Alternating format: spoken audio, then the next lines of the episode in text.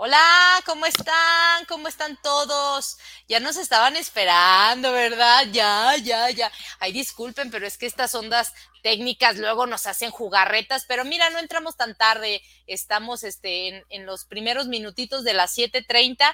Sirve que los que no son tan puntuales van llegando, se van conectando aquí a la página de Bitácora 52 para saber la liga, para para estar aquí con nosotros conversando. Pues el día de hoy me da mucho gusto saludarte. Te recuerdo mi nombre, Adriana Varela. Y, y, además de saludarte, que me dé mucho gusto y que estés aquí, bueno, pues te quiero contar de lo que vamos a platicar hoy. Este, vamos a hablar de, de esas cosas que luego pensamos que son comunes y normales dentro de las etapas de los desarrollos de los niños. Y ándale, mana, que puede ser que no, ¿sí? ¿Qué son, ¿De qué estamos hablando? Bueno, pues cuando decimos, ay, es que a mi chiquillo o a mi chiquilla, o como digo yo, a mi cría, le duelen las piernitas, ay, es que ha de estar creciendo, mira, tú nada más dale un tecito, una pomadita.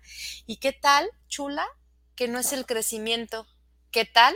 Que son los reumas. Ah, bueno, pues sí existen reumas, enfermedades reumáticas en los niños y adolescentes.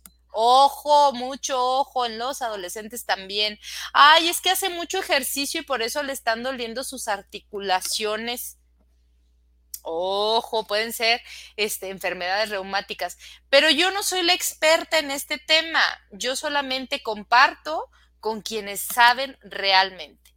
Y para, para platicar con quien sabe de a de veras, tenemos hoy una invitada padrísima, preciosa además, y que es, bueno, es, eh, es, sabia, pues tiene todo el conocimiento en esto de reumatología y ella es nada más y nada menos que la doctora Aide Hernández. Bienvenida, Aide, ¿cómo estás? Hola, Adriana, pues muy bien, muy contenta de estar aquí compartiendo contigo en tu programa. Te agradezco ah. mucho la invitación y tu introducción también. Ay, pues muchas gracias. Y todavía no les digo qué has hecho en la vida, ¿eh? Todavía no les digo. Ahorita, ahorita que les cuente un poquito aquí la reseña, pues ya, no, bueno, nos vamos a poner. Mira, ya están llegando los corazoncitos y los likes. traes porra, doctora, traes porra, ¿eh? Ay, pues qué gusto, de veras, qué gusto que, estés, este, que hayas aceptado la invitación para compartir. Este, y bueno, pues déjenme les cuento un poquito quién es la doctora eh, Aide Hernández Huirache. Ella, ella como profesión es médico, médico cirujano, médico pediatra y reumatólogo pediatra, o sea, ya de pilón ya tiene tres especialidades, ¿verdad? Ella nació en la Ciudad de México, domina tres idiomas, el inglés, el español, el italiano, y estudió su, profesión como médico en la Escuela Superior de Medicina del Instituto Politécnico Nacional y en la UNAM estudió sus especializaciones, eh, eh, en la UNAM estudió sus posgrados, perdón, el primero en pediatría médica en el Hospital Central de Petróleos Mexicanos y el segundo, el de reumatología pediátrica en el Hospital Infantil de, de México, Federico Gómez. Bueno, ella actualmente, además de atender en su, en su consultorio privado este, que está en el Hospital Ángeles, ella también trabaja en el Hospital Regional de Alta Especialidad del Bajío. Así que, pues ahí tienen la, el andar de, de nuestra doctora este, Aide en este, en este mundo. ¿Cómo ven? ¿Qué les parece? Tenemos todo un experto, ¿verdad? ¿Algo me, omití algo, doctora? No, no, no, todo muy bien, Adri. Todo muy bien, todo está, bien dicho, está bien dicho tu, caminar. Ah, bueno, y además, además no, no agregué algo, es madre y esposa. ah, bueno, sí. ¿No? Entonces, pues de que sabe de niños y adolescentes, sabe. Y de que sabe de reumas, pues sabe, ¿verdad? Pues vamos ya a entrar en materia. Ya, ya, ya están varios conectados. Muchas gracias por estarnos viendo. Escríbanos desde dónde nos están viendo. Cuéntenos qué andan haciendo. Y ahora sí, ¿eh? pregunta, duda, comentario. Ahí, nos escriben o textean para, pues para, para aprovechar la visita de la doctora Aide aquí en Bitácora 52. Bueno, ahora sí ya, dinos, dinos, ¿qué son los reumas en niños y adolescentes? ¿A qué le llamamos reumas? ¿Qué significa? Mira, en realidad eso de la palabra reumas es más bien un término coloquial que usa la gente como para referirse a dolores musculoesqueléticos y generalmente cuando la gente escucha reumas pues lo asocia a, a una edad avanzada, ¿no? Pero no, en realidad la reumatología va mucho más allá. En realidad la reumatología eh, pues es aquella rama de la medicina que se enfoca en el estudio de las enfermedades autoinmunes. Entonces, pues es una amplia gama de patologías, no solamente pues se limita, una de las manifestaciones principales pues efectivamente es el dolor osteoarticular, sin embargo, pues son enfermedades sistémicas que comprenden muchas patologías. Entonces, como todos lo sabemos, pues tenemos nosotros un sistema inmune que es nuestro aliado frente a infecciones, frente a situaciones eh, que comprometen nuestra salud. Sin embargo, cuando existe una disregulación en, ese sistema inmune, empiezan a manifestarse enfermedades reumáticas. Entonces, eh, pues te digo, en realidad es, son enfermedades autoinmunes, no tanto como reumas en sí, porque eso es solamente un término coloquial que hace alusión al dolor musculoesquelético. Ok, entonces, fíjense bien, ¿eh? bueno, acá la doctora, pues toda una profesional, nos, nos dice un dolor músculo esquelético. O sea, no nada más es, me duele la piernita, sino te duele todo el músculo y todo lo que está debajo. ¿Sí? Entonces, ahora sí que lo quise explicar así como muy, muy simple, porque, bueno, yo soy mamá y luego hay que aprenderle más. Entonces, bueno, ya sabemos que eh, la, reuma es una forma de decirle, pero entonces es un dolor músculo esquelético. Oye, hace ratito, este, por ahí me escribieron en, WhatsApp, este, que, estaban muy interesados. Yo espero que ya se haya conectado la persona que me, que me escribió, porque me decía, este, es que yo tengo toda una historia de vida en donde yo decía, mamá, es que me duelen las piernitas. Y eso lo escuchamos también en muchísimas, muchísimas ocasiones.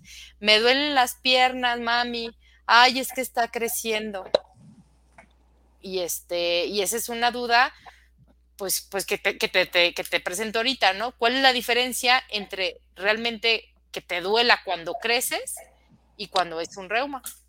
Mira, las enfermedades reumáticas, como te decía, muchas veces se van a manifestar con dolor, ya sea articular o muscular o, ambas cosas.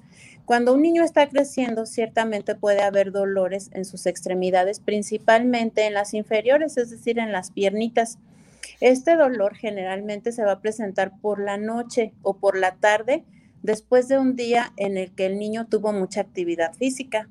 Es un dolor que puede ser muy aparatoso pero generalmente cede con un buen masajito, con calentar un poquito las piernitas del niño y también a veces llegan a requerir que les demos algún medicamento como paracetamol, por ejemplo. Pero generalmente esas son las características. Casi siempre va a ser bilateral, o sea, en las dos piernas. Se presenta ya por la tarde-noche y mejora rápido. O sea, es un dolor que puede ser muy fuerte, es variable, puede ser niños muy leve, en algunos otros puede ser más fuerte, sin embargo, rápido cede y no está constante, o sea, se puede presentar, digamos, en una, una vez a la semana o dos, pero ya cuando nosotros notamos que ese dolor cada vez es más fuerte, que no cede fácilmente y que además está interfiriendo con la actividad física de nuestro niño, es cuando debemos poner mucha atención, porque eso ya no está siendo normal. Generalmente son dolores que, que limitan al niño en cuanto a su actividad física. Mm, en los niños es muy común que pues ellos no paran, ¿verdad? Que andan para allá y para acá y que pues lo podamos atribuir ese dolor a muchísimas cosas. Ay, pues te has de haber caído, ay, pues te has de haber pegado. Y bueno, eso puede ser, eso es lo más común. Sin embargo, ya cuando un niño está presentando dolor con cierta frecuencia, que va incrementando de, intensidad y que además está limitando ya las actividades del niño o que de plano lo vemos que en vez de querer jugar ya nada más quiere estar sentadito o incluso no quiere comer bien, que porque pueden haber otros síntomas, pero bueno, enfocándonos ahorita el dolor, eso nos debe de llamar la atención. No necesariamente tiene que estar cursando con una enfermedad reumática, pero nos está hablando de que el niño algo le está sucediendo y necesitamos pedir ayuda para que lo revisen. Ojo mamás, ojo papás, fíjense todas estas características que son diferentes al dolor de crecimiento, ¿eh? Este, bueno, a lo que le llamamos dolor de crecimiento. Este, una cosa es que al niño le duelan porque hizo mucha eh, actividad o ejercicio durante el día, tanto en juego como en clases, y que ese día, ay, estoy cansado, no quiero hacer más y me duele un poquito, y como dice la doctora, el masaje y el paracetamol se quita, y ya, tan tan, ¿eh? O sea, es, es de un día, no es de más. Oye, Aide, este, voy a, voy a, antes de hacer otra pregunta, voy a leer unos saludos. Adriana Sámano este, se conecta, pero nos dejó eh, un mensajito que no se alcanza a ver, quién sabe por qué. Mira, Mart Ort, eh, Martita Ortiz, que ya sí la conozco, nos saluda desde Puebla. Gracias. Saludos a los de Puebla. Uy, tú que también tienes gente por allá, ¿no? por todos lados, por todo el país y hasta el extranjero. Eso, a ver, los del extranjero que hagan la pronunciación, por favor. Jos Hernández dice, buenas tardes, Jocelyn Hernández desde León, Guanajuato. Gracias, Jos. Y tenemos a Jennifer Jaramillo desde Guanajuato, Guanajuato. Sí, mira, tú estás presente en toda la República y ahorita está anunciándose el estado de Guanajuato. Jos Hernández dice, mi hijo de seis años en varias ocasiones se despierta durante la noche con dolor de piernas. ¿Debería preocuparme? Ya que lo que me decían es que era dolor de crecimiento. Sí, como estábamos, o sea, si está siendo un dolor que probablemente sí reúne características para dolor de crecimiento. Sin embargo, para que nosotros podamos decir que, sin temor a equivocarnos, que se trata de dolores de crecimiento, hay que hacer una buena evaluación clínica, es decir, revisar muy detalladamente al niño y además solicitar algunos estudios, ya sea de laboratorio y también de imagen, para que nos quedemos totalmente tranquilos de que solo se trata de eso. Y además hay que darle seguimiento. No hay que quedarnos con que ya nos dijeron que es de crecimiento, pues ya, ya no lo vuelvo a llevar. No, hay que seguir, dar, eh, seguir, pues sí, dándole continuidad al caso del pequeño, porque pues hay veces que puede llegarse a confundir, ¿verdad? Entonces es mejor darle seguimiento darle seguimiento. Mira, este Mart Ortiz dice, y también les duele la planta del pie, eh, les pasó a mis hijos y ahora a mis nietos, que les duelen las piernitas y, los pies. Pues ojo. Puede llegar a pasar y también eso que menciona es importante porque muchas veces tiene cierta tendencia genética. O sea, les tuvieron los papás y luego los hijos también. Entonces, pues esta otra característica, ¿no? Pero no siempre es así, entonces más vale siempre checar. Claro, claro. Este, bueno, y siguen los saludos, ¿eh? Mira, este dice esta niña Yadira Vélez de León, Guanajuato, nos está viendo. Gracias, Yedi Celeb. Este, tenemos a José Hernández, ah, que muchas gracias. Este, Alejandra Palo Alto dice, de Santa Cruz de Juventino Rosas, saludos doctora y estoy muy agradecida por sus buenas atenciones. Ay, qué bonito. Ay, tus pacientes, qué bueno que te están viendo. Gracias. Qué lindos, qué lindos. Hagan este comentarios de sus experiencias, cuéntenos, pregúntenos que aquí estamos. Y mientras nos siguen escribiendo, este tengo otra pregunta. A ver, este, bueno, ya hablamos que, que, que a veces pues les, les duelen y es por la actividad y que hay que revisar eh, que no sea constante, ¿no? Este, cada cuando se presenta esta parte de, lo que puede, de lo que uno debe de estar atento, no debe ser un, dolor constante que se presente más de una o dos veces a la semana. Pero, ¿qué ocasiona un reuma? ¿Por qué dan los reumas? ¿Por qué los niños se enferman? Mira, como te comentaba, las enfermedades reumáticas son pues muchas, ¿no? Entre ellas podemos mencionar la artritis reumatoide juvenil, que el término correcto en realidad es artritis idiopática juvenil. Es la enfermedad reumática más común en la infancia, crónica, porque bueno, existen otras como la púrpura de Genos, que es una situación que eh, involucra la piel, puede involucrar riñón y también el tubo digestivo. Esa es una patología reumática también muy común en la edad pediátrica, sin embargo es una cosa generalmente aguda. Entonces, en cuanto a las enfermedades reumáticas crónicas, la artritis es la más común. eh, seguida por el lupus eritematoso sistémico, la dermatomiositis juvenil, la esclerodermia. Bueno, hay una gran variedad que ahorita voy a tratar de compartirles unas fotos de, para que ustedes se den una idea de qué podemos observar en el niño. Pero bueno, todas estas este, patologías reumáticas pueden llegar a ocasionar, te digo, dolor musculoesquelético, además de otra amplia gama de manifestaciones clínicas. Para que una enfermedad reumática se presente en un niño, necesitamos siempre dos cosas. Una es la predisposición genética y dos, que haya un factor externo desencadenante. En cuanto a la predisposición genética, no quiere decir que todos los niños deban tener un familiar directo con alguna enfermedad reumática para que a ellos les dé. En realidad no, solamente el 10% de los niños tienen eh, reumáticos tienen eh, algún antecedente familiar de este tipo de patologías.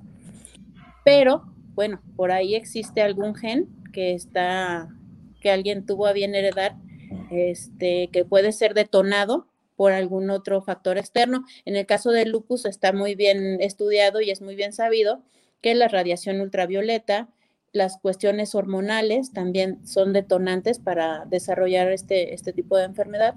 Puede ser también alguna infección viral o bacteriana, incluso para la artritis, hasta un traumatismo, como que una caída de rodillas, por ejemplo, una fractura cercana a alguna articulación. Entonces, en estos, en este tipo de situaciones, pues es lo que debemos de también de vigilar, ¿no? No es raro que llegue a la consulta un paciente que es que se cayó, se lastimó la rodilla, se le inflamó mucho, eh, lo llevamos, no tuvo mayor problema, no había fractura, pero de ahí ya jamás se le quitó la inflamación. Entonces, cuando ese problema se va haciendo crónico, y crónico es decir, más de seis semanas de duración, pues hay que pensar en una cuestión reumática o autoinmune. ¡Wow!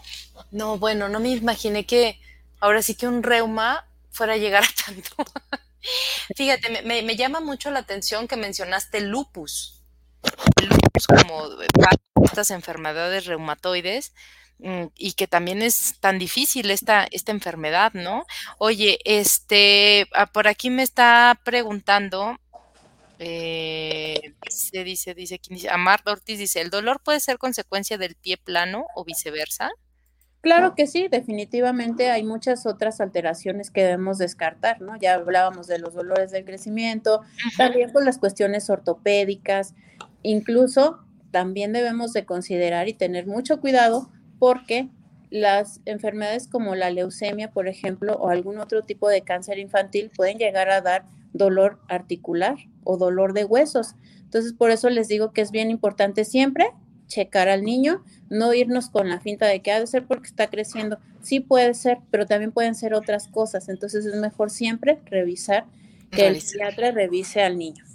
Oye, ¿y el pediatra puede determinar, o sea, así sencillito, eh, oye, bueno, es que le está doliendo, a ver, ya está la medida, todo le has dado, y, y él lo puede determinar?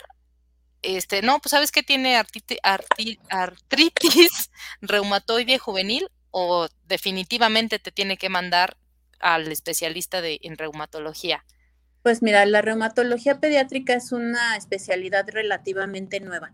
No habemos tantos reumatólogos pediatras en, el país. Habemos alrededor de unos 60 reumatólogos pediatras certificados. Y bueno, entonces esto em, pues sí genera, como este digo, una especialidad nueva que muchas veces pueda incluso pasar desapercibido, pero lo que ahorita yo ya tengo aquí en León eh, más o menos 13 años, en este tiempo he visto evolucionar, pues, cómo, cómo incluso los pediatras ya están eh, diagnosticando más este tipo de patologías. Hay veces que llegan conmigo ya con un diagnóstico. De todas maneras hay que referir porque el tratamiento pues es muy especializado, pero eh, sí, el, el, pediatra puede llegar a diagnosticar estas patologías, de tal forma que al niño siempre debe verlo un pediatra, siempre. O sea, el niño debe ser valorado por el pediatra, eh, eso es mucho mejor a que sean revisados por algún especialista o no especialista que no esté habituado a ver niños. Entonces siempre es mejor que el pediatra lo cheque y él sabrá en qué momento referir. Porque luego, luego viene en la familia este, ay, pues es que mira, pues tu tío es ginecólogo, échale una revisadita a mi niña porque trae como moquito y mira, le duele aquí tantito, ¿no? Sí, sí, sí llega a pasar, ¿eh? De niños. Sí llega a pasar. Y también fíjate que me he dado cuenta cómo cada vez es más común que llegan conmigo y yo les siempre les pregunto que quién los manda conmigo, ¿no? ¿Cómo fue que, que, que llegaron a mi consulta? Y no es raro ya ver papás que me dicen, no es que yo investigué, yo me metí a internet y vi que mi hijo puede tener un problema reumático y yo busqué en internet y por eso es que estoy aquí. Entonces, la verdad es que eh, como papás también debemos tener esa acuciosidad, ¿no? De, de, ver que algo no está bien con nuestro hijo, que no lo echemos como en saco roto de decir, ay, no pasa nada, este, y pues buscar la atención, porque en realidad, mm, y sobre todo, bueno, digo, también hay papás que son muy, muy eh, observadores, pero generalmente las mamás con ese sexto sentido, ¿no? Así de, no, es que esto no está bien y, no se quedan con eso, dicen, no, pues yo voy a seguirle buscando. Y la verdad es que eso también te digo, cada vez lo veo más y pues eso es muy bueno, que haya mucha información, que todos estemos informados, no solo de estas enfermedades, sino de todas. Claro, y bueno, y también en este manejo de, de la información, pues que no se queden solo con lo que leyeron y con lo que piensan que, ¿Quién estudió realmente? Un especialista. Uno puede tener datos, pero no puede ligarlos a todo, a todo lo que ustedes estudian, ¿no? Ustedes van desde lo más chiquito hasta lo más grandote y se especializan en áreas y es mejor consultarlos a ustedes que tomar y pensar que ya mi hijo, no, es que sí, definitivamente, ya tiene este lupus, ya tiene artritis, artritis reumatoide juvenil. No, tú no puedes diagnosticar. Tú no estudiaste todos los años de medicina que se echaron los doctores. Así que mejor ve con un especialista y si tienes alguna este, duda en, reumatología, pues, pues aquí está la doctora Ide, que ahorita vamos a dar los números, y de quien están mandándote saludos eh, desde YouTube, eh, Albiter dice, doctora, saludos desde Atlanta, eh, y, y la familia Albiter desde León. Muy bien, muchas gracias, Janelli. Este, dice Jennifer Jaramillo que si estas enfermedades como la artritis reumatoide juvenil tiene cura. Esa es una muy buena pregunta. Generalmente son enfermedades crónicas que se pueden controlar. Podemos hablar de curación en algunos casos muy específicos, pero por lo general son enfermedades que más bien hay que controlar. Pero aquí también este, viene una buena noticia. Eh, a lo mejor todo el mundo pensaría pues que son cosas muy aparatosas y sí pueden llegar a serlo, ¿eh? pero definitivamente también eh, con el advenimiento de nuevos tratamientos, el paciente puede tener una calidad de vida casi normal y también hay quienes, dependiendo del momento en que se realiza el diagnóstico, pues pueden estar prácticamente con un mínimo de tratamiento e incluso pueden llegar a una fase que se llama de remisión sin tratamiento, en, la cual nosotros solamente damos ciertas citas como vigilancia, previendo que se pueda llegar a reactivar la enfermedad, pero que son pacientes que pueden hacer su vida normal. Entonces, la verdad es que por eso, por eso me siento muy contenta de poder compartir con ustedes, porque la, el pronóstico del niño va mucho en relación con el diagnóstico temprano y un tratamiento oportuno. Hay pacientes que llegan muy tardíamente en los cuales, por más que uno haga, ya hay mucha limitación, ya no podemos ayudarle como uno quisiera. Pero cuando la enfermedad va empezando, todo tiene mejor pronóstico. Exacto. Y, pues el chiste es, yo creo que como papá siempre hay que estar muy atentos, ¿no? ¿Cómo se comporta mi hijo? Oye, una pregunta, ¿tú tienes, tú atiendes desde bebecitos, o sea, un bebé le pueden dar dar una enfermedad reumática? Sí, Adriana. De hecho, tengo pacientes de meses con artritis, por ejemplo. Tengo ahorita un pacientito de, tiene ya tres años, pero tenía dos cuando empezó con lupus, otra nenita también. Eh, tengo, tengo así como muy claro una pacientita que pues estuvo muy complicado hacer el, el diagnóstico. Empezó como a los tres meses de edad, conmigo llegó a los once meses o sea, ya había pasado algo de tiempo. Y me acuerdo que lo hospitalicé pues porque ya era necesario y en el hospital cumplió su año, su primer añito, entonces sí puede dar a, niños pequeños. Y también, eh, como ya lo mencionaste, ¿no? hasta los adolescentes. Y generalmente, fíjate, aunque yo no soy reumatóloga de adultos, estas enfermedades son de gente joven, contrario a lo, uno, a lo que uno pensaría. Entonces, realmente las personas adultas con enfermedad reumática son así jovencitas como tú, como yo. entonces puede ser de, gente joven, entonces siempre también las mamás deben estar muy alertas con sus síntomas. Oye, ¿la fibromialgia entra dentro de esta gama de enfermedades reumáticas? Sí, así es. En los niños es muy poco frecuente. Ajá, Sí, sobre todo en, en las mujeres. Ok, y este, y esa, esta, la fibromialgia estaría dentro de las enfermedades más de adultos, entonces. Sí, puede ocurrir en los niños, pero, pero no es tan común como en adultos. Ok, ok. Fíjate, después vamos a hacer un programa de pura fibromialgia, ¿verdad? No, pues es que este de cada enfermedad se puede hacer un programa, es mucha información.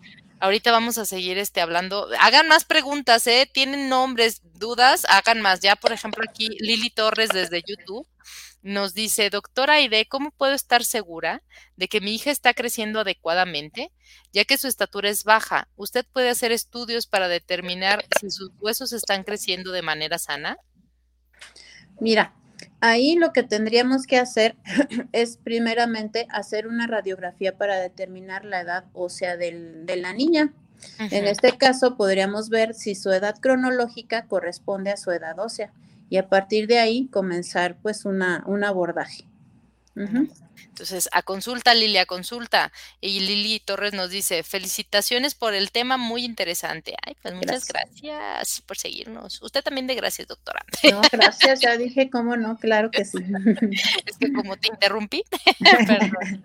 Este, Esther Ramírez dice, excelente, doctora a mi niña le ayudó mucho con su púrpura enoch, ¿sí lo pronuncié bien? De Genosh ah, de Genos, no encontrábamos salida y gracias a Dios que nos la puso en nuestro camino. Ay, qué bonito. Gracias y saludos. Este, eh, Analia Astorga dice, saludos chicas, saludos Analia. Muchas gracias por exponer este tema tan importante. Pues síganos, síganos este, en nuestras páginas de Bitácora, avísele a quien crea que tenga niños y que es eh, pues que es necesario, pues que mínimo tengan en la conciencia que existen estas enfermedades para que si se llega a presentar algo acudan realmente a un especialista. Eh, este, como papás, además de los dolores así de piernitas, ¿hay algo más a lo que debemos de estar atentos, Aide? Sí, síntomas generales. ¿Cuáles son esos? La pérdida de peso, fatiga, que el niño esté crónicamente cansado, que tenga, eh, pues que no quiera comer bien, que deje de hacer las actividades propias de un niño, además de otras manifestaciones clínicas como lo son, por ejemplo, alteraciones en la piel. Las enfermedades reumáticas también tienen manifestaciones cutáneas muy importantes y que muchas veces pues ahí el papá o la mamá pues son los que son los que nos van a ayudar a, a saber qué es lo que está pasando, ¿no? Porque muchas veces cuando llegan con uno, pues ellos son, son niñitos que a lo mejor no hablan. Entonces es muy importante que, que, pues los papás nos ayuden con eso. Y les voy a dar un tip. Siempre que ustedes vean algo que le noten anormal a su niño, es muy importante que le tomen fotos para que cuando acudan con su médico las puedan mostrar. Muchas veces llegan conmigo y me dicen, es que tenía unas manchas como ronchas. Bueno, ya me explican pero cuando llegan conmigo ya no tienen nada. Entonces, eh, pues eso es información valiosa que les sugiero que documenten en fotografías. Ok, ojo, eh, ojo, ojo. Si mi hijo tiene ronchita aquí, manchita allá, bolita aquí, bolita por allá, órale. Adri, no sé si, mira, eh, tengo unas diapositivas, pero ya ves que no me pude conectar desde mi computadora. No sé si se pueda que puedas voltear la cámara mía. No, no la puedo voltear, pero me las puedes mandar a mi WhatsApp y ahorita vemos cómo las compartimos en pantalla. ¿Sí? Y mientras tú haces eso y me te voy a seguir preguntando, pues aquí estoy muy a gusto y mira, ay, qué bonito, Madeline León, gracias por la información, doctora Aide. Gracias por vernos, Madeline. Saludos. Sí, sí, también tenemos amigas, también tenemos amigas en común. Muchas gracias. Este, le voy a dar el, el Facebook de la doctora Aide, en lo que ella me manda esta información. Y es el, Facebook es Reuma Kids León. Re, eh, Reuma Kids León. Y este, y el email es little eh, hotmail.com. Hoy se los voy a poner aquí en un banner, pero se los voy diciendo, pues para que vaya tomándole, ¿verdad? La nota. El teléfono, se lo voy a decir despacito. El teléfono es 477 461-0775. 477-461-0775. ¿Ok? Esos son los datos. Ahorita ya me van a llegar este, las fotos para que ustedes las vean. Este, y la siguiente pregunta, lo que hay de esta este, está lista y, podemos tener ya la información de, de las diapositivas. Queremos saber si influye o no el clima en, este, en, en, los dolores del cuerpo, en los reumas, si también es mito o es verdad, ¿no? Que influya o no el clima. Mira, cuando un niño ya está diagnosticado con una enfermedad reumática, es muy común que en la temporada de lluvia o de frío manifiesten más dolor de lo habitual. Sí, sí se relaciona. Ok, ok.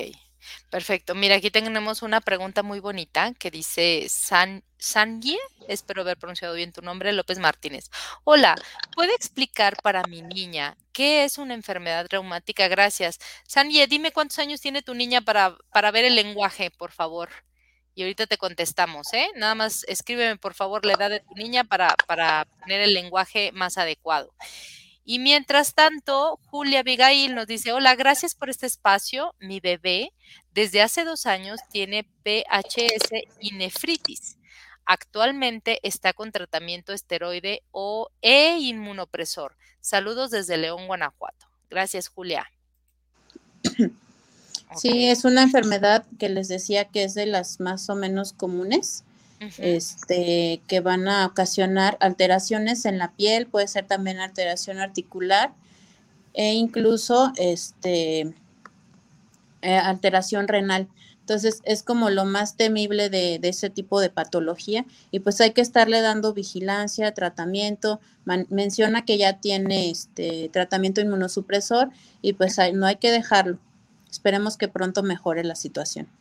Pues pues sí, Julia, ahí tienes, ¿eh? Síguele, síguele. Y este, y nos dice que su hija tiene 11 años para que le podamos explicar en sus palabras qué es una enfermedad reumática. Una enfermedad reumática es cuando las células que nos defienden, que son nuestros soldaditos, se vuelven contra nosotros y en vez de defendernos nos empiezan a atacar y eso nos causa molestias en algunas partes de nuestro cuerpo. Entonces, ¿qué tenemos que hacer? Tenemos que eh, tranquilizar a esos soldaditos con el tratamiento inmunosupresor. Ahí está. Y, todo, y eso solo lo atiende un especialista, y en este caso, eh, reumatología, como es la doctora Aide. ¿Sí?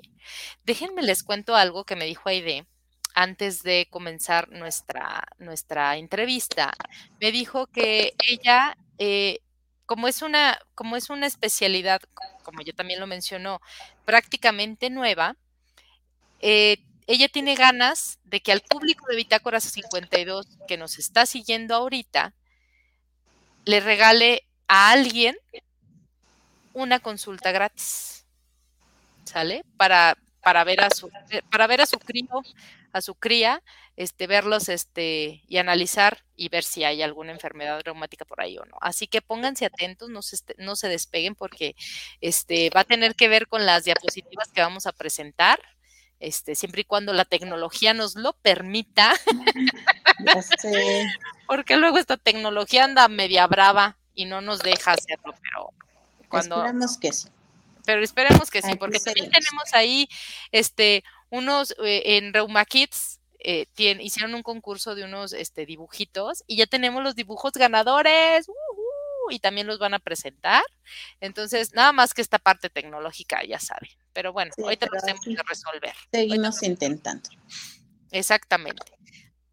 Entonces, este, ah, bueno, también te quiero platicar algo. Mi mamá me estaba diciendo que hace años, pues imagínate mi mamá, ahí no te creas linda.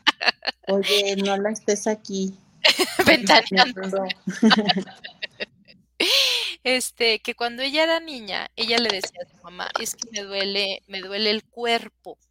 Ajá. Me duele el cuerpo y la tachaban de floja y perezosa. Ay, no, es que tú no quieres hacer nada, es que ya te chiqueaste. Ay, no, ya párate ya. Y a ella le dolía el cuerpo, ¿no? Y no le ponían este, no le ponían atención. Y bueno, pues así creció. Y ah, este, y luego, bueno, que son las reumas y le empezaban a poner calorcito, luego ya después le pusieron atención y a veces se le pasaba, ya no, ¿no? Y el caso es que ahora mi mamá tiene fibromialgia, fíjate nomás. Entonces, quizá era algo que podía este, evitarse, pues, o, o controlarse, y pues ya, pues ya no se puro. y bueno, ya ahora ya lo tiene. Entonces era así como una experiencia. Y por cierto, también te manda saludos, mi madre. Muchas gracias. Este, bueno, vamos a ver. Tenemos otro comentario.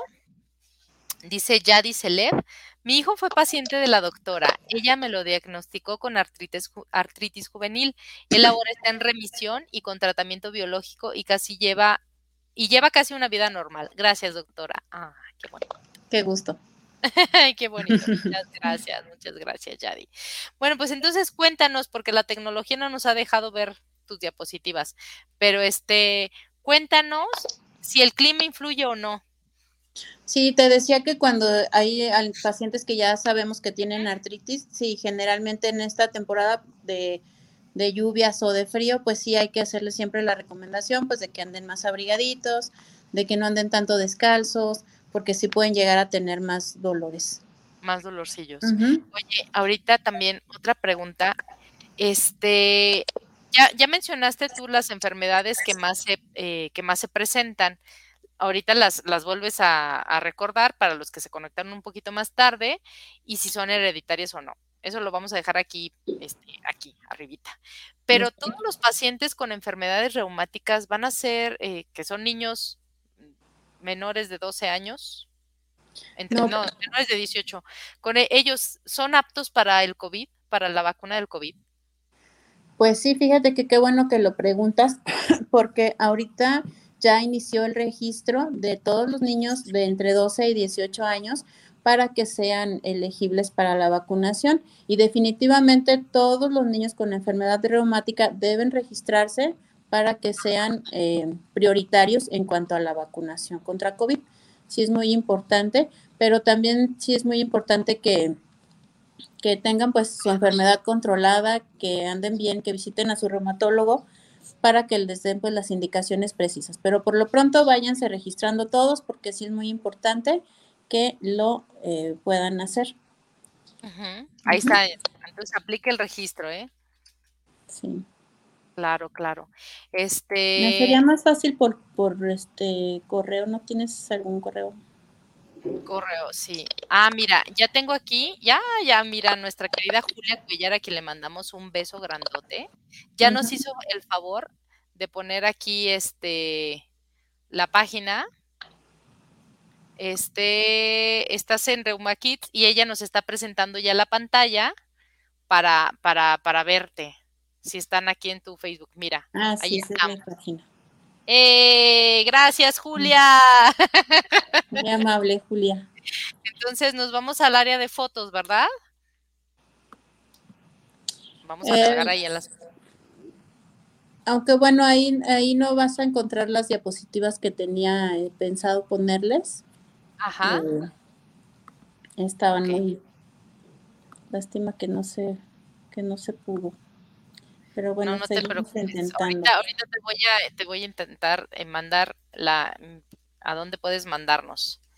Pero, bueno, ya que tienes ahí la página, pues échenle un ojo, les pongo ahí información importante acerca de pues cuidados en general, también acerca de las enfermedades reumáticas. Entonces sí sería muy bueno que la que la chequen y la sigan. Ahí están. Y ahorita vemos si las podemos compartir este, de otra manera, ¿va? Entonces, bueno, ahí está la página de Reuma Kids, véanla. Ahí tengo el banner ahí poniendo todo el ratito, Reuma Kids, este, el, número para las citas, el email donde la pueden contactar y ya, y ya van a, ya van a poder eh, verlas, ¿no? Este Marta Ortiz dice, muy interesante y me resolviste algunas dudas. Gracias, doctora. Saludos, Adrianita. Gracias, Martita desde Puebla que nos está viendo. Muchas gracias a todos los que se han unido a esta transmisión. ¿Alguien más tiene preguntas, dudas, comentarios, historias que nos cuenten? A ver, díganme, díganme, díganme. Eh, platíquenos, escríbanos, este, díganos lo que quieran. Aprovechen ahorita. aprovechen, aprovechen porque les dije que vamos a regalar una consulta gratis a quien esté muy atento a las, a las fotos que no hemos pasado. Bueno, o a la información que se está dando. Ajá. Fíjate que, que muchas veces em, otra de las enfermedades, y ahorita sobre todo por la situación del COVID, debemos de estar muy atentos en niños que tienen fiebre y que con nada se les controla y que, y que les dura esa fiebre, lo habitual es más de cinco días. Cuando un niño presenta fiebre, que les digo de difícil control, que pasan los cinco días y nada, debemos de pensar en una enfermedad que se llama enfermedad de Kawasaki. Esa enfermedad se caracteriza por inflamación en varias partes del cuerpo, pero el criterio mandatorio es la fiebre, y de ahí pueden presentarse otras cosas como lo son eh, que se les pongan los labios muy rojos como aframbuesados le llamamos nosotros, sus conjuntivas también muy muy rojas, que presenten ganglios en el cuello y también como que las manitas se les inflaman. A veces la cicatriz que tenemos de la vacuna de contra la tuberculosis también se puede inflamar. Entonces, en esos niños es muy importante detectar si se trata de una enfermedad de Kawasaki a tiempo, porque esa enfermedad suele inflamar también los vasos del corazón, las arterias coronarias y producir aneurismas. Entonces, eh, ¿por qué saqué a colación ahorita con lo del COVID? Porque eh, se ha estado haciendo como, bueno, una observación de que casos así tipo enfermedad de Kawasaki se ha visto en niños que tuvieron COVID es el famoso PIMS que a lo mejor alguna vez han escuchado por ahí, que es un síndrome post-COVID y es parecido a la enfermedad de Kawasaki. Esa es una complicación que estamos viendo eh, en forma más o menos tardía, por así decirlo, porque se puede presentar hasta un mes después de que el niño tuvo o estuvo en contacto con alguien con COVID, porque eh, pues en los niños tú sabes que puede ser un cuadro muy muy simple, muy leve, muy ligero, y que a veces pues pensamos, ay, es una gripa o no tiene nada, ¿no? Y, y, pudo haber sido que sí, entonces hay que estar muy atentos, por eso es importante que sigamos manteniendo las medidas. Obviamente ahorita ya los niños están yendo a la escuela, ya, ya no es como estábamos hace un año, pero sí se, debemos de seguir teniendo nuestras precauciones y más que nada porque los niños no están vacunados. Entonces, los adultos de alguna manera, pues ya casi todos tenemos alguna dosis de la vacuna, sin embargo, los niños no. Entonces, sí debemos de cuidarlos. Sí entiendo y estoy a favor de, de, la convivencia infantil porque pues también es muy importante cuidar su salud mental, pero no nos cuesta nada insistirles en que usen el cubrebocas.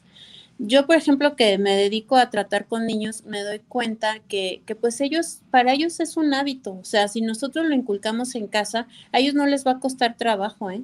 Yo lo veo con mis hijas, a veces hasta mejor yo me lo quito un ratito y, y ellas lo, se lo dejan, o sea, no, no tienen problema. En una ocasión estábamos en una reunión, eh, poca gente, espacio al aire libre, como se debe, porque no tenemos ahorita de otra y había un niñito como de tres años que en ningún momento se quitó el cubrebocas. O sea, a veces nos cuesta más trabajo a los adultos que a los niños de verdad.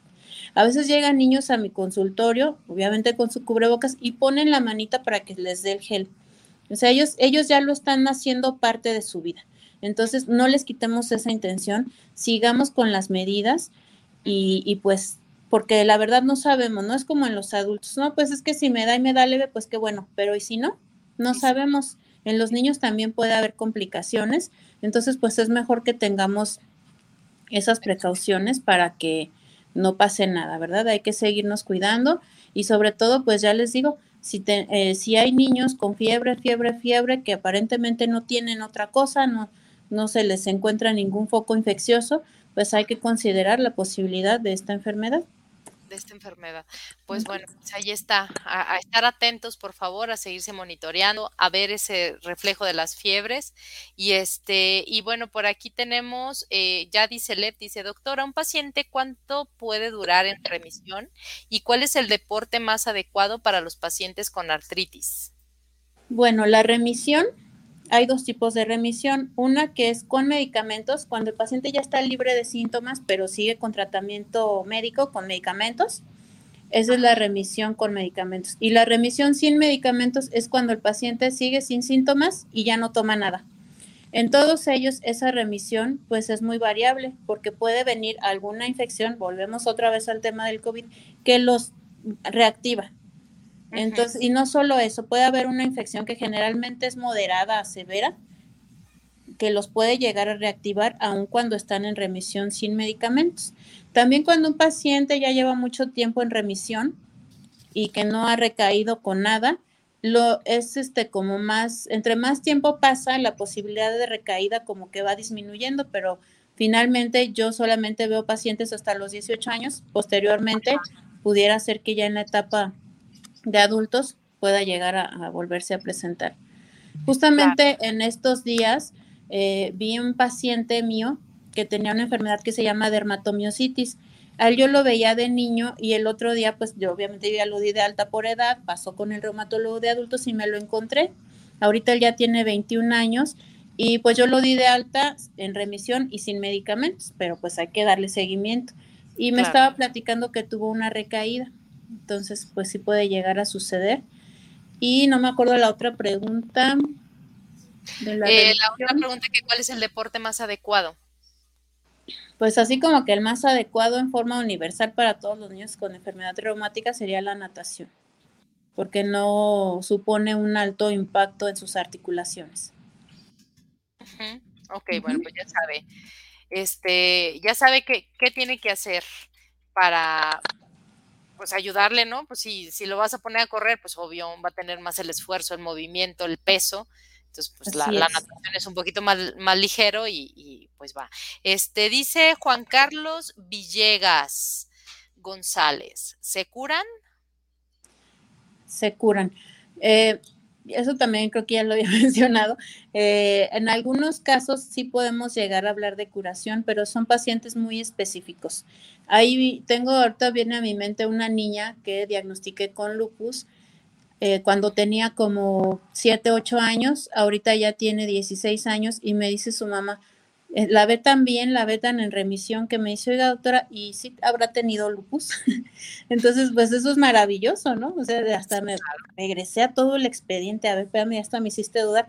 Ya cuando vi dije, no, sí, definitivamente, pues sí tenía todos los criterios, le fue muy bien con el tratamiento y afortunadamente pues ahí está la chica guapísima, toda bonita, sin nada, ni medicamentos ni nada, pero bueno, tiene que estar en vigilancia porque siempre puede llegar algo que pueda otra vez desencadenar que empiece con síntomas. Y bueno, sí podemos hablar de curación, aunque son casos como muy específicos. Ok, ok. Este eh, dice, dice, dice, ¿cómo se llama? Mía, Diversión Frías. Dice, muchas felicidades, muy interesante. Monis Monjarás. Hola, buenas noches, gracias por toda la información. Yo quisiera preguntar si ahí si hay un, algún avance eh, del lupus. y por ahí otra pregunta dice Marta Ortiz que si el lupus es exclusivo de mujeres. Bueno, voy a contestar primero esta. Eh, como ya les comentaba, la, la, cuestión hormonal se ha visto muy involucrada en la génesis de esta patología en especial, de tal forma que es mucho más frecuente en mujeres en una relación 10 a 1 con respecto al hombre.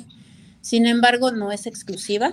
En la edad pediátrica baja es como a 6 a 1. O sea, en los niños es, más, eh, digamos, un poco más frecuente el lupus juvenil en los hombres que en la vida adulta, pero sí se puede llegar a presentar en ambos géneros, eh, siendo más frecuente en las mujeres.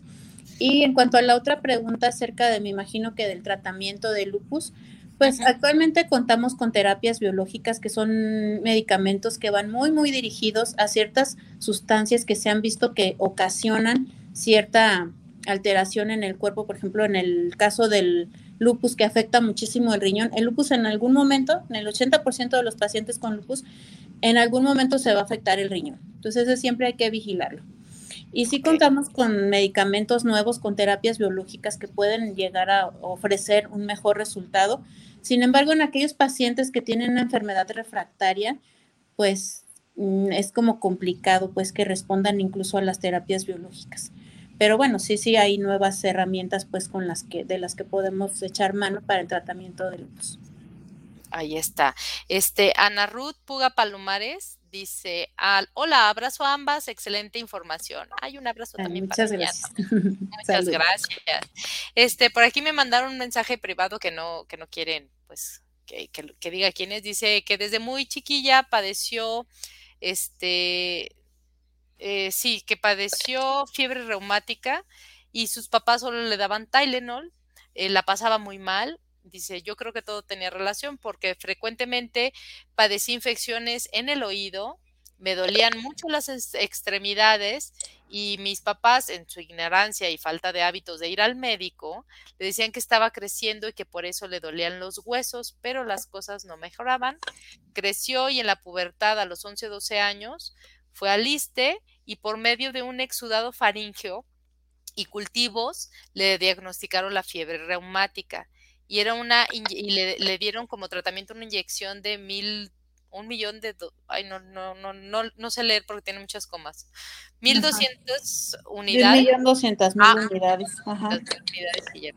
la cual de verdad me dolía muchísimo y era cada día cada 21 días durante ocho meses seis u ocho meses y después de ese tratamiento eh, también era algo tomado, pero que ya no se acuerda de qué. Entonces, que todo era, eh, se le agudizaban los dolores con las, con las, con la infección de la garganta. sí. Este, y la fiebre reumática, afortunadamente, es una enfermedad que cada vez la vemos menos, pero eh, tiene relación con, un, con una infección causada por un estreptococo los estreptococos son bacterias que generalmente se pueden alojar en la garganta, ¿no? Causar una infección faríngea y de ahí pueden irse al riñón, pueden irse al corazón, pueden irse a la piel.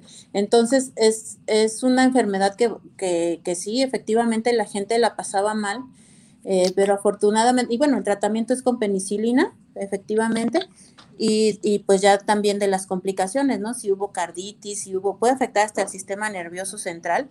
Entonces, la verdad es que qué bueno que ya vemos cada vez menos esa, esa patología, pero sí ciertamente se relaciona con esa infección.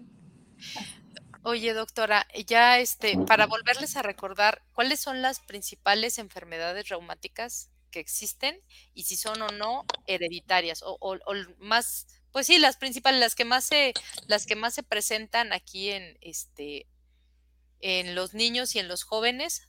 Ay, ya se nos puso negro, pero ahí está. Yo sé, yo te escucho y te no, Aquí estoy, aquí estoy. sí, otra vez, no sé qué pasó, pero aquí estoy. Eh, pues sí, mira, las, principales enfermedades reumáticas son la artritis idiopática juvenil, también conocida como artritis reumatoide juvenil, que se caracteriza por una inflamación crónica en las articulaciones. Generalmente son las articulaciones grandes como las rodillas, los codos, las muñecas, pero también puede afectar las articulaciones de los dedos de las manos. Eh, hay un tipo especial de artritis que se llama artritis idiopática juvenil sistémica, que esta es otra, otro tipo de artritis que cursan los niños con fiebre. Con fiebre y durante la fiebre presentan una erupción cutánea. Entonces, este es otro como apartado de la artritis que también es muy importante considerar. Y bueno, de esta enfermedad lo, lo que más les quisiera yo transmitir a ustedes, pues es que hay que estar atentos, ¿no? En una inflamación o dolor articular que va más allá de seis semanas, eso no, no está siendo ya normal, ¿no? Tenemos que estar muy al pendiente y, llevar al, al, niño, pues, eh, de inicio con el pediatra para que eh, pues él determine si tiene o no rasgos de alguna enfermedad reumática. Pero si por algún motivo el niño no mejora, no se queden con eso, sigan pensando, sigan buscando. Otra enfermedad reumática eh, más o menos común es el lupus eritematoso sistémico. Esta enfermedad se caracteriza por también dolor articular, puede haber también inflamación, puede haber alteraciones cutáneas muy características como es el, eritema en alas de mariposa, son pacientes que en esta parte de la cara presentan eh, un eritema, o sea, enrojecimiento que muchas veces es en relieve, se puede palpar y que además puede ocasionar eh, que aumente con la exposición al sol. Entonces, en niñas principalmente, como ya decíamos, prepúberes o ya en la pubertad, que tengan esa alteración, que presenten caída de cabello, que tengan molestias articulares, lo que ya comentábamos, cansancio, debilidad, rechazo al alimento, también hay que sospechar esta patología. Otra que es muy poco conocida porque no es como tan mencionada como esas dos que ya les comenté, es la dermatomiositis juvenil. Esta enfermedad, ¿en qué consiste? Bueno, esta enfermedad produce em, debilidad en los músculos del niño, empiezan a dejar de caminar, a veces al principio les cuesta trabajo subir escalones, em, pueden también tener alteraciones en la piel y em, que se caracterizan principalmente por nodulitos en las superficies extensoras de las, de las manos, puede ser también en las rodillas, en los codos, son como granulitos rojizos. Y aquí en esta parte de los párpados pueden llegar a presentar también un eritema que se ve como, como si la niña, el niño se hubiera pintado aquí a propósito, eh, pero la debilidad muscular es lo más importante ahí. Hay otra enfermedad que también quisiera comentarles, que es la esclerodermia. Esta enfermedad Generalmente el paciente acude primero con el dermatólogo porque su manifestación inicial es en la piel. Se presenta en forma de manchas que pueden ser hipocrómicas, es decir, blancas, u eh, oscuras, hipercrómicas, que van creciendo, pero que además van presentando alteración en el tejido celular subcutáneo, que es la grasita que tenemos por debajo de la piel. la piel se va haciendo lustrosa y se va como adhiriendo al hueso. Entonces, esas manchas que están ahí, esto no lo tenía, hay que vigilar, hay que vigilarlas siempre. Y como les digo, siempre es muy importante que tengan en cuenta tomar fotos para que puedan tener ahí alguna evidencia de lo que sucedió con el paciente. Ok, ok. Este, bueno, ya estamos terminando, ya vamos en, en, la recta final. Y se acuerdan que les dije que la doctora Aide nos va a regalar una consulta de diagnóstico gratis. ¿Se acuerdan? Ah, bueno, pues viene el momento para saber cómo la vamos a regalar, para que ustedes se pongan bien atentos cómo vamos a, cómo pueden obtener esta consulta gratis. Pero antes, Marta dice que está muy participativa y que le agradecemos un chorro que nos esté viendo desde Puebla. Dice, ¿cuáles son los síntomas para ver hasta qué grado afectan los riñones y cómo se pueden mejorar? Y, eh, y supongo que está hablando de lupus porque había hecho una pregunta antes. Sí, pues el grado de afectación de los riñones mm, podemos saberlo realizando algunos estudios incluso simples como un examen general de orina. Cuando el riñón está muy, muy afectado, el niño va a empezar a hincharse de la cara, de las piernas, porque su riñón está tan inflamado que está dejando ir por su orina todas las proteínas que, le dan estructura la sangre, entonces se sale el agua, por así decirlo, de los vasos y se estanca en terceros espacios que condicionan que el niño se hinche.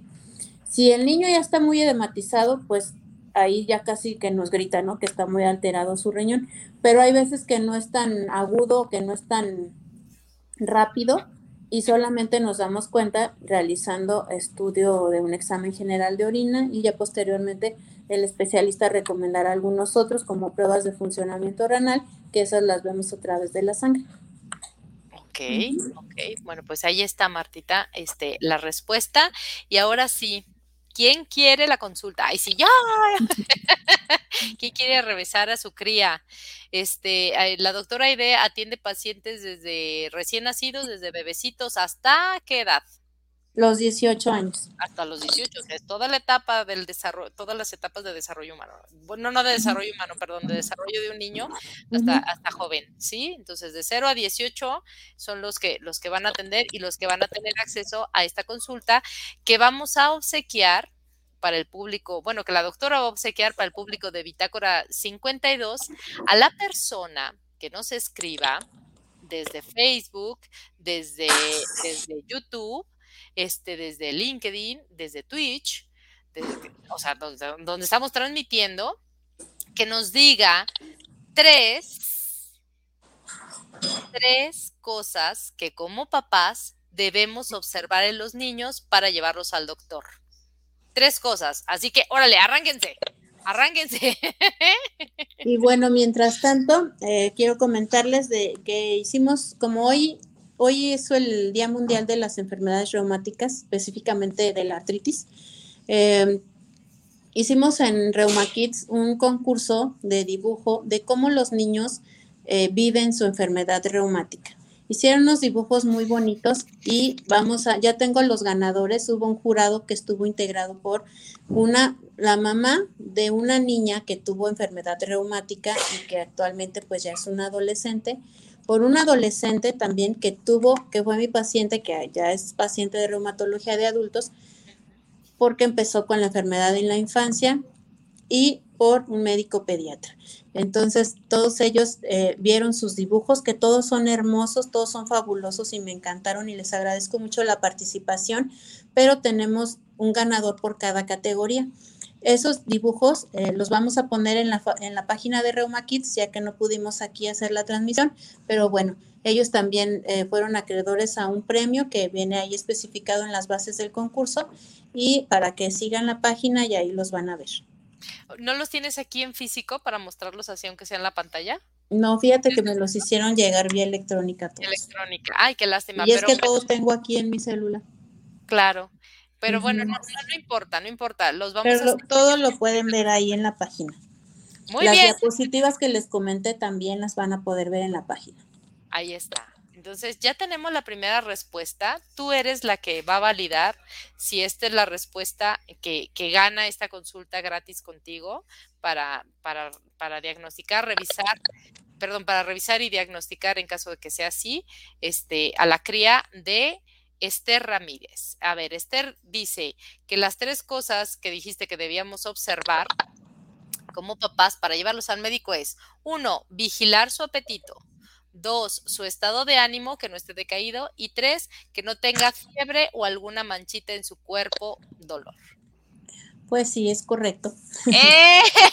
Eso. Esther, pues este, te voy a escribir en privado para tomar tus datos este, un poquito más tarde, déjame acabar la entrevista. y este, y nos vamos a comunicar contigo desde Bitácora 52 para este eh, obtener tus datos y, compartirlos con la doctora Ide y entonces pues ya te lleves tu consulta para, eh, para, para, revisión y diagnóstico de tu cría. ¿eh? Oye, Esther, nada más dinos rápidamente qué edad tienen la cría que, quieres que, revisen. Ahí nada más para, para enterarnos un poquito.